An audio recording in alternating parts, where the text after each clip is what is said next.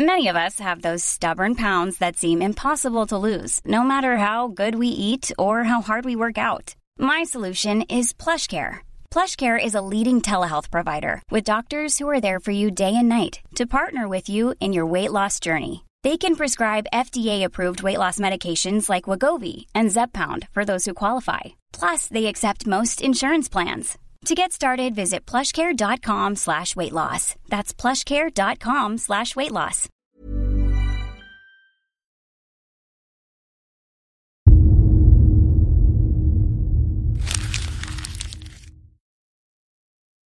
Seguirle el ritmo al país no es cosa fácil, pero en este espacio intentaremos, semana a semana y en 25 minutos, comprender juntos lo que sucede en el territorio que habitamos. Esto es Semanario Gato Pardo y yo soy Fernanda Caso.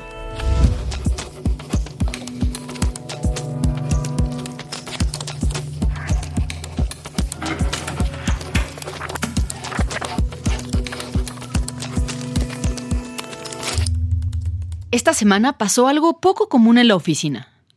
Primero, elegir el tema principal del podcast sucedió rápido, fácil y sin disensos.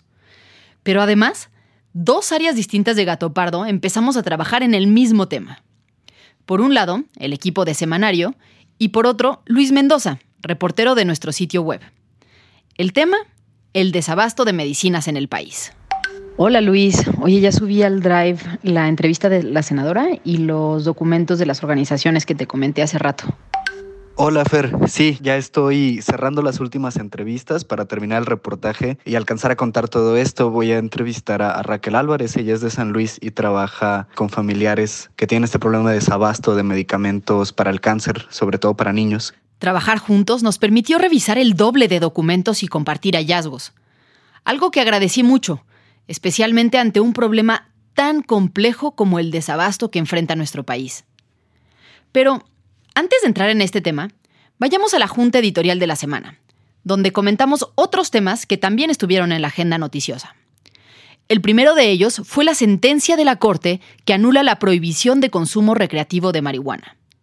Dos de los editores de Gato Pardo, Ale y Guillo, lo pusieron sobre la mesa. El tema de la marihuana, siento que hay más preguntas después de la noticia sobre el futuro del consumo todavía no se tiene ninguna claridad de cómo se va a regular la venta, ¿no? Que ese es el meollo del asunto. Entonces, sí, podemos usarlo lúdicamente, pero alguien nos lo vendió y ese alguien nos lo vendió en qué condiciones, cómo y dónde. Son puras preguntas por ahora. La Corte emitió una declaratoria para anular la prohibición establecida al uso lúdico, médico y científico de marihuana. Pasaron casi seis años desde que este organismo declaró inconstitucional lo establecido por la Ley General de Salud. A pesar de lo aprobado en la Corte, la despenalización del uso lúdico de la marihuana no significa que se pueda consumir, portar o cosechar sin restricciones, sino que ahora podrá hacerse de forma legal a través de un permiso que deberá tramitarse ante la COFEPRIS sin recurrir a ningún tribunal.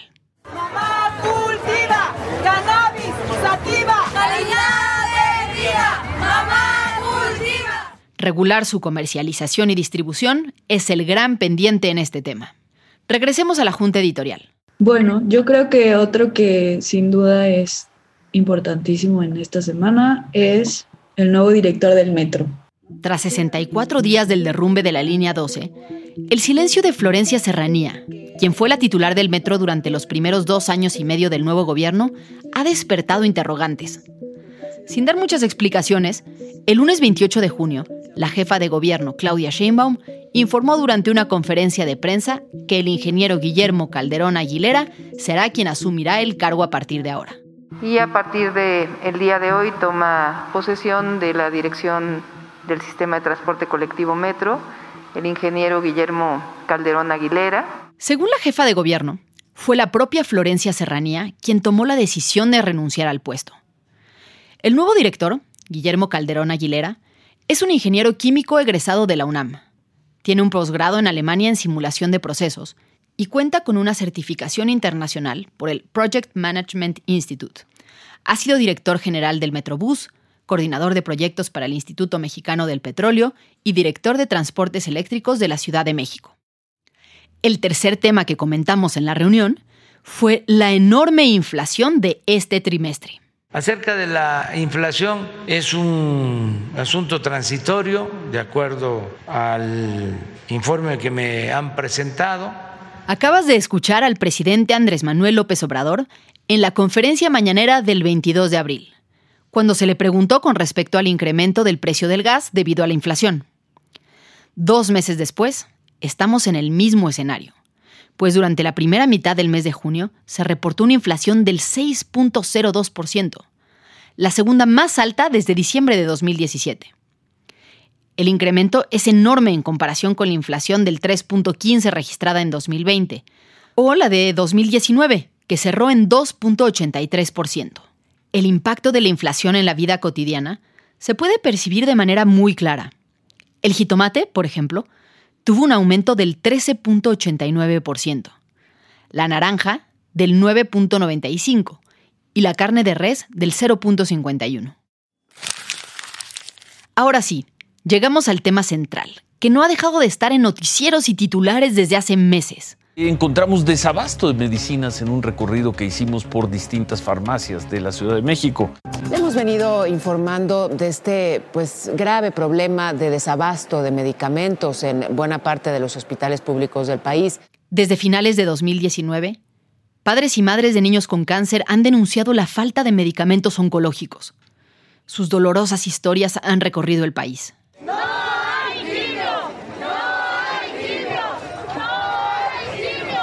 Ya son más de dos años que no tenemos quimioterapias. Imagínate qué, desesperación tener que estar a ver si hay tratamiento, a ver si la organización me lo da, a ver si el gobierno se toca el corazón. Pero, a más de dos años de que se hicieran las primeras denuncias, el problema no solo no se ha solucionado, sino que parece haber empeorado. Y para colmo, una muy desafortunada declaración del subsecretario de Salud Hugo López Gatel en el programa El Chamuco detonó una ola de indignación dentro y fuera de las redes sociales. Esta idea de los niños con cáncer que no tienen medicamentos, cada vez lo vemos más posicionado como parte de una campaña más allá del país, sí, claro. de los grupos de derecha internacionales que están buscando crear esta ola de simpatía en la ciudadanía mexicana, ya con una visión casi golpista. ¿Qué es lo que está pasando? ¿Es realmente tan grave el desabasto que atraviesa el país? ¿O es una exageración de la oposición para afectar al gobierno, como dice el subsecretario López Gatel? ¿Quiénes son los responsables? ¿Hay alguna solución? Para responder estas preguntas, Majo, Fabiola y yo, que somos el equipo de investigación del podcast, nos dimos a la tarea de buscar a expertos y funcionarios mientras revisábamos decenas de documentos sobre el tema. Ya estamos Fabiola y yo buscando entrevistas con alguien del sector salud. Si hoy es posible hablar con datos reales de la magnitud de este problema, es gracias a la valiente decisión de personas que, desde la sociedad civil, se han dedicado a conseguir datos y fuentes oficiales para rastrear y documentar todas las decisiones del gobierno que nos llevaron hasta el punto en donde estamos hoy. Entre ellos, hay pacientes, familiares y decenas de organizaciones civiles que se han involucrado en la causa desde distintas trincheras. Todo empezó a mediados de 2019, con la organización Justicia Justa, a la que se acercaron padres de niños con cáncer en busca de ayuda para tramitar amparos por falta de tratamientos. Otra organización, Impunidad Cero, se sumó pronto para documentar el proceso. En muy poco tiempo, los amparos se multiplicaron y se volvió evidente que el desabasto no era ya un problema aislado, sino que se había extendido por todo el país. Así fue como tomamos la decisión de empezar a analizar, consultar con expertos, ver como todas las reformas que se dieron desde el inicio de la actual administración. La voz que escuchas es la de Irene Tello Arista, presidenta de la organización Impunidad Cero, de la que les hablaba. Y aunque ha contado esta historia decenas de veces, lo hace con el ímpetu de la primera. Detrás de ella, en la pantalla, veo un librero enorme que confirma que viene de una familia de literatos. En mi casa ya no caben los libros, entonces digo, no, no faltan paredes donde haya bonitos backgrounds. Le pregunto entonces, ¿qué fue lo que encontraron durante su investigación? ¿Qué provocó esta escasez? Básicamente lo que pasó es todas las compras de gobierno, se, se, intentó replicar algo que había hecho el presidente cuando era regente de la Ciudad de México, que era decir, concentrar todas las compras públicas en un organismo, porque con eso creían que iban a tener mayor control respecto a los casos de corrupción y bajar el precio. Es decir, lo primero que sucedió fue la decisión del presidente de concentrar todas las compras en una sola oficina de la Secretaría de Hacienda. Pero no solo se refería a las compras de medicamentos, sino a absolutamente todas las compras de todo el gobierno. Se decidió por norma que todas las compras y los contratos en el gobierno tengan que ver con la Oficialía Mayor de la Secretaría de Hacienda. Tal vez para otras áreas, donde había desorden, esto podía ser una buena idea, pero no en el sector salud, el cual había arrancado desde 2003 un mecanismo llamado compras consolidadas, que quedó a cargo del IMSS, la institución más grande de salud en México, por su amplio equipo de atención, de administración y su capacidad para llegar a todos los rincones del territorio. Además de sus servicios, todos conocemos sus campañas en medios de comunicación.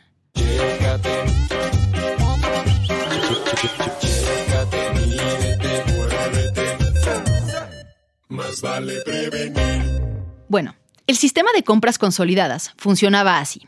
El IMSS solicitaba a todos los estados que le mandaran su lista de necesidades.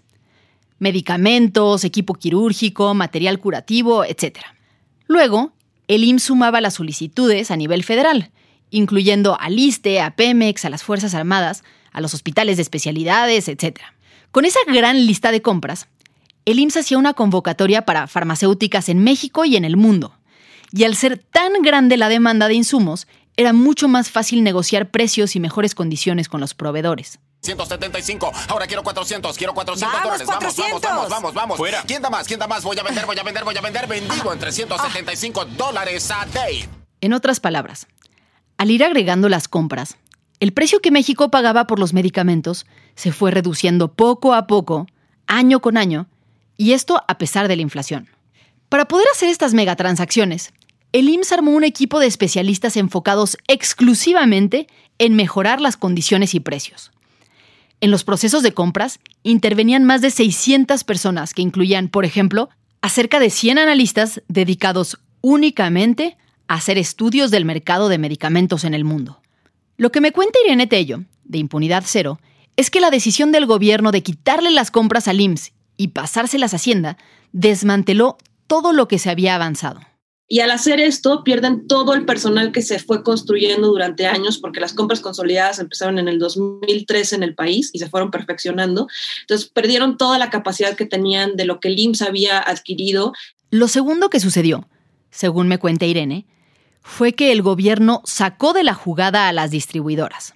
Cuando el IMSS compraba medicamentos en sexenios anteriores, no solo pedía que las farmacéuticas le vendieran la cajita de pastillas o el bote de jarabe, sino que los llevaran hasta los hospitales o clínicas donde se necesitaban.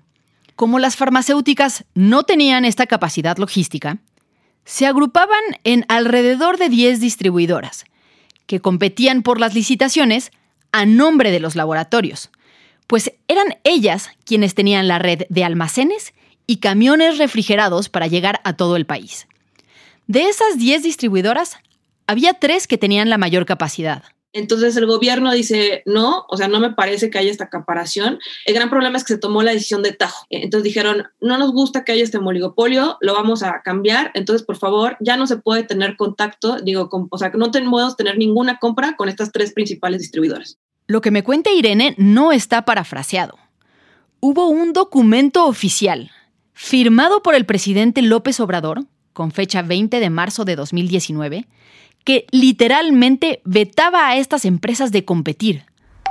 Mira, Fer, encontramos el documento de López Obrador. Está dirigido a la Oficialía Mayor de Hacienda. Primero menciona a las empresas Grufesa, Maipo y Dimesa, que son las tres distribuidoras, y dice que en 2018 se llevaron el 62% de las compras del IMSS y del ISTE. Y dice que esto es, y te lo leo textual, a todas luces inmoral y violatorio del artículo 28 de la Constitución que prohíbe los monopolios. Y luego solicita que se les impida participar en las licitaciones y adjudicaciones directas del gobierno. Pero no solo fueron estas tres empresas las que quedaron excluidas. Según denuncia la industria farmacéutica, las 10 principales empresas distribuidoras que tenían la capacidad económica y material para hacer este trabajo quedaron vetadas de facto. Rafael Wall es el director general de Canifarma, la Cámara Nacional de la Industria Farmacéutica, y ha vivido de cerca todos estos cambios. ¿Ustedes cómo lo vivieron desde la industria? Tuvieron la idea de que una participación importante de operadores logísticos era sinónimo de corrupción. O sea, esto que dijeron de que 10 empresas ostentaban el, 76% de, de la licitación, pues era sinónimo de corrupción. Entonces habría que partir la compra de medicamentos por un lado y la distribución por otro. Esto causó un caos terrible. Obviamente hubo 62% de claves desiertas. Que una clave quede desierta, como dice Rafael, quiere decir que un medicamento o material no se pudo comprar porque nadie hizo una oferta.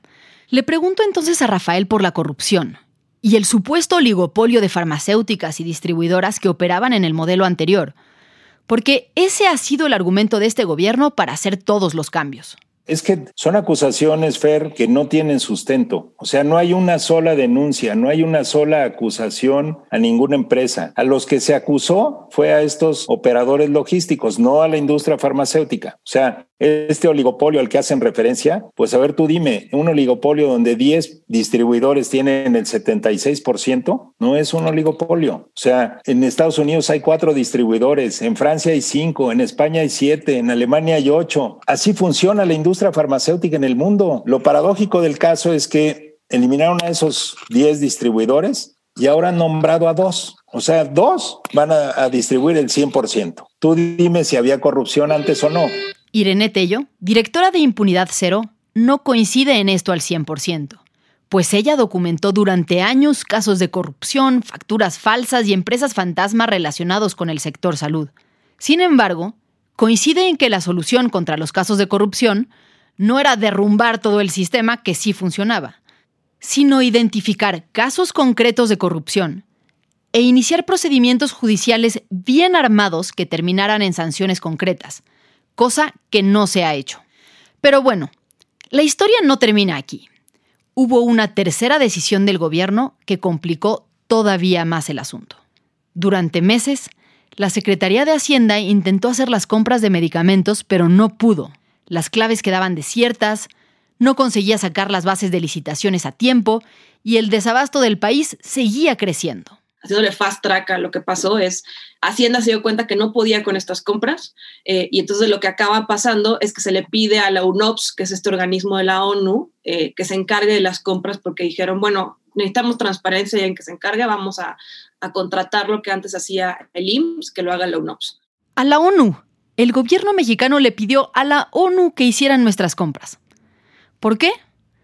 Tal vez por esta idea de que los organismos internacionales son menos corruptos, pero eso no significa que tengan el personal y el conocimiento para manejar de un día para otro la compra de medicamentos más grande de América Latina. Todo esto lleva desde el final de 2020 a todo lo que va en el año, que se, ha intentado como volver a hacer la compra consolidada, pero por parte de la UNOPS. Lo que estamos viendo ahorita es pues, que van muy tarde y todo el primer semestre se tuvo que hacer compras de emergencias porque eso ya le tocaba a la UNOPS hacerlo y no lo logró hacer a tiempo. Al llegar a este punto nos detuvimos. Necesitábamos consultar a alguien del gobierno que nos diera una postura oficial sobre lo que está sucediendo. Resulta que desmantelan la estructura de compras del IMSS. Vetan a los distribuidores. Y ahora se pasan la bolita de un lado a otro hasta llegar a la ONU porque nadie logra hacer una compra tan compleja. ¿Y el gobierno no dice nada? Fer, ya busqué al titular del INSABI, al oficial mayor de Hacienda, al ECOFEPRIS, incluso al titular de la Coordinación Nacional Médica, que es parte del INSABI, y también pues, a varios senadores y diputados de Morena, que forman parte de la Comisión de Salud, y pues neta, nadie me responde. Yo estoy en las mismas. Ayer escribí al área de comunicación de la UNOPS y pues no, no hay entrevista, pero me mandaron un documento que acaban de sacar, un comunicado en el que dicen que se distribuyeron 30.000 medicamentos oncológicos en todo el país, pero no dicen ni cuánto se necesitaban, ni cuánto tiempo va a durar esto, y pues nadie responde. Está desesperante. Mientras tanto, nadando contra corriente y sin información oficial, hay otra organización civil que se ha dado a la tarea de mapear los números precisos de desabasto en el país. La organización Nosotros, con X. Su estrategia está dividida en dos partes. La primera de ella es un portal llamado cerodesabasto.org, al que se han sumado 65 organizaciones más. Ahí, los pacientes pueden denunciar la falta de un medicamento en un lugar específico cuando una persona registra su reporte o puede ser también un profesional de salud, registra el reporte que falta un medicamento en una clínica y nosotros mandamos esta información en tiempo real sin los datos personales. Él es Andrés Castañeda.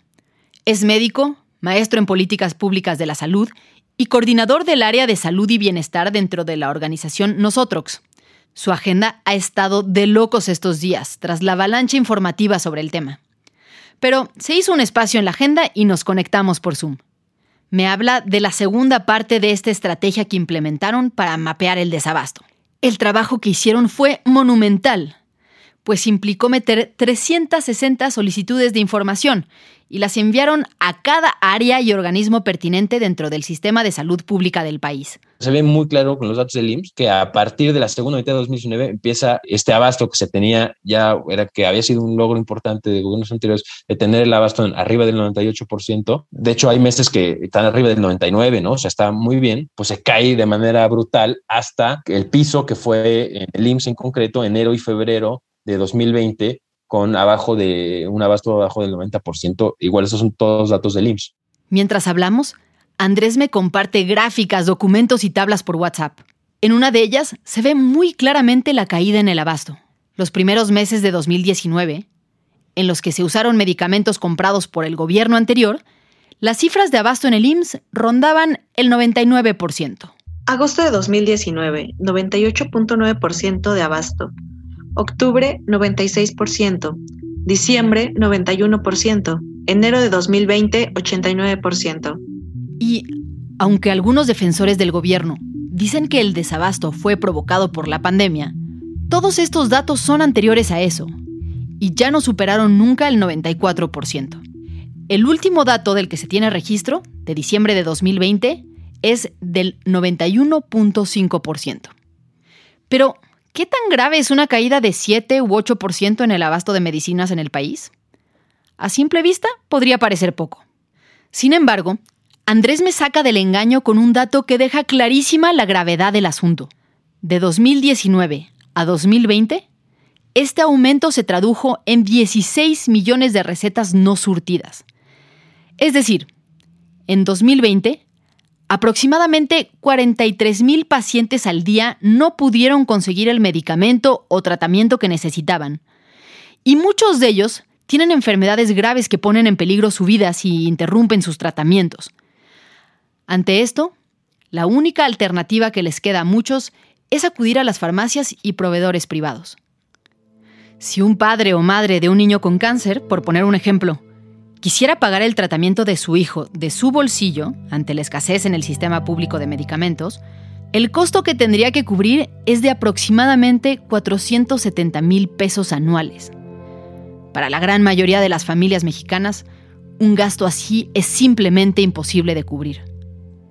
Ahora, ¿el problema tiene solución? ¿Qué tendría que hacer el gobierno para corregir el rumbo?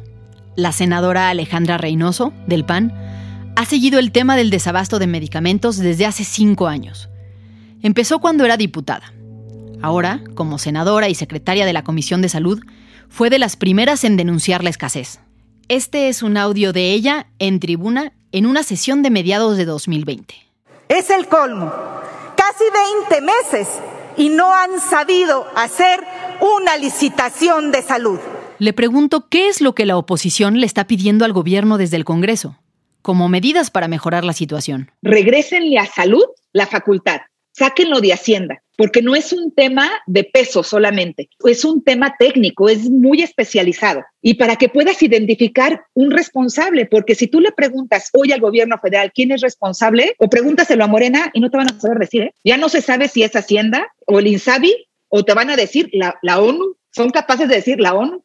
Es cierto, Pareciera que este es un problema del que nadie se está haciendo responsable, ni para informar, ni para resolver. En los portales oficiales del gobierno, las bases de datos están incompletas. Los comunicados que publican las instituciones son confusos y opacos. Y los funcionarios simplemente no quieren dar la cara o levantar el teléfono. Como escucharon hace unos minutos, nosotros lo intentamos y ninguno quiso hablar. La mayoría ni siquiera respondieron. Mientras tanto, el presidente aseguró en una de sus conferencias matutinas que el problema del desabasto se está atendiendo, pero sin dar ninguna pista sobre las medidas que se están tomando. Estamos haciendo todo, siempre, para que no les falten los medicamentos, enfrentando todos los obstáculos y por si fuera poco, los ajustes que ha hecho el gobierno con la supuesta intención de acabar con la corrupción y mejorar los precios han derivado justo en lo contrario, un proceso más opaco y de precios más altos. El problema es que con esta administración no ha habido licitaciones, han sido adjudicaciones, pero no solamente eso, tampoco ha habido transparencia. La Auditoría Superior de la Federación pospuso los resultados de la auditoría de los recursos contra el COVID hasta el próximo año sin una estrategia clara del gobierno para modificar la ruta, parece que el problema solo va a empeorar. En Gato Pardo seguiremos el tema muy de cerca. Con esto llegamos al final de este episodio, pero no queremos que te vayas sin antes comentar los temas de los que tienes que estar pendiente esta semana. Hoy, 6 de julio, comienza la vacunación para adultos de entre 30 y 39 años de edad en las alcaldías Coajimalpa, Magdalena Contreras, Milpa Alta, Cuauhtémoc y Xochimilco. Además, esta semana concluirá el pago de la indemnización a los familiares de las 26 personas que fallecieron en el accidente de la línea 12 del metro el pasado 3 de mayo. Finalmente, si estás interesado en profundizar más en el tema del desabasto de medicamentos, no te pierdas el artículo de Luis Mendoza, que se publicará este jueves en el sitio web de Gato Pardo. Muchas gracias por habernos escuchado y gracias también a quienes hicieron posible este episodio. Alejandra González Romo, Guillermo Sánchez y Sandra Barba en la selección de temas y elaboración del guion. A Joaquín León en el diseño creativo, María José Vázquez y Fabiola Vázquez como asistentes de investigación y Pablo Todd de Mano Santa por la producción sonora. Nos encontramos aquí mismo, la próxima semana, en Semanario Gato Pardo.